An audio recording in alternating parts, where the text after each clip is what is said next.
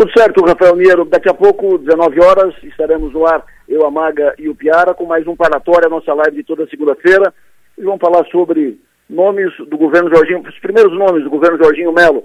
O governador eleito faz um segredo danado, não deixa ninguém do seu entorno falar a respeito, mas, é, como dizem, o velho Ulisses já dizia isso, né? Segredo entre duas pessoas na política não existe, só se matar um. Então essas coisas acabam fluindo e nomes começam a ser vazados. Daqui a pouco eu vou falar de alguns nomes no paratório. Eu, Piara e a Maga vamos falar so, sobre isso. Vamos falar também sobre Moisés, vamos falar sobre as novidades aí do, do processo político do ambiente. Hoje conversamos aqui na sua maior com o Carlos Chiodini, deputado federal reeleito do MDB, que está se apresentando para comandar o MDB a partir do, do início do ano que vem. O MDB vai passar por um processo de reformulação. Ele faz uma leitura crítica da condução do partido neste ano 2022 para a eleição de 2022 e eh, pretende assumir o comando do partido. Ele tem projeto majoritário para 2026. Então, a sua ideia é assumir o comando do partido para encaminhar esse processo. Então, é uma, é uma pauta também que será colocada no parlatório a partir das 19 horas. Eu, o Piara e a Maga.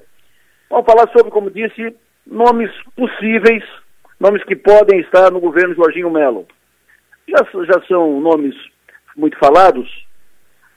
O Simadon, Aristide Simadon, que é o presidente da CAF, está deixando o cargo agora no final do mês de novembro, vai passar o bastão da presidência da CAF para Luciane Sereta, a reitora da Unesco, que está agora no Japão, numa missão das universidades comunitárias e das universidades do estado de Santa Catarina.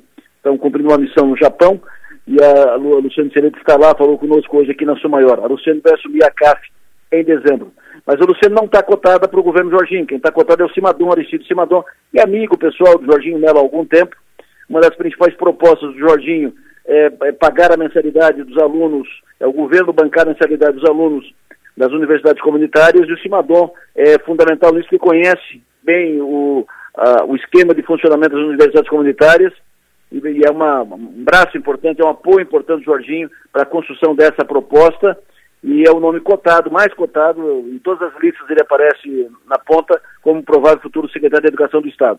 Outro nome também tido como consensual está em todas as listas, é a da Carmen Zanotto, provável secretária de saúde do município do, do estado de Santa Catarina. E aí vem o outro também nome certo é tecnologia, o secretário de tecnologia, que será nomeado pelo grupo de tecnologia, pelo segmento de tecnologia de Florianópolis. É um compromisso assumido pelo senador Jorginho Melo, governador eleito, que será cumprido. Aí vem os nomes especulados, assim, que é mais, uh, mais de bastidores. O MDB deverá ficar com a pasta da infraestrutura. São cotados Volney Weber, deputado estadual, o próprio Chiodini, que é deputado federal reeleito do, de Santa Catarina, e o Valdir Cobalcini, que é deputado estadual hoje, líder da bancada e deputado federal eleito. Cobalcini, que já foi secretário de infraestrutura do Estado.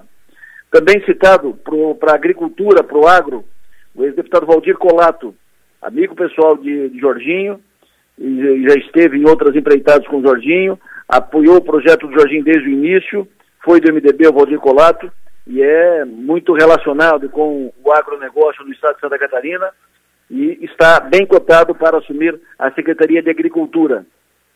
E o que pode ser tratado como um fato novo, se for confirmado, uma especulação que existe, é do atual diretor-geral da Polícia Rodoviária Federal, ou seja, integrante do segundo escalão do governo Bolsonaro, Silvio Ney Vasques, diretor, repito, diretor-geral da Polícia Federal desde abril de 2021, ele está cotado, citado, uh, está cogitado, especulado para assumir a Secretaria de Segurança Pública do Estado de Santa Catarina.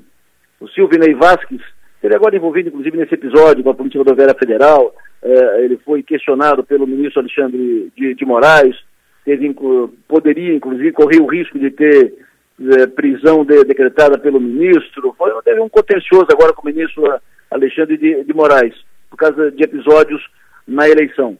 O, o Silvinei Vasquez, ele é natural de Vaiporã, no Paraná, está na Polícia Rodoviária Federal, concursado desde 1995.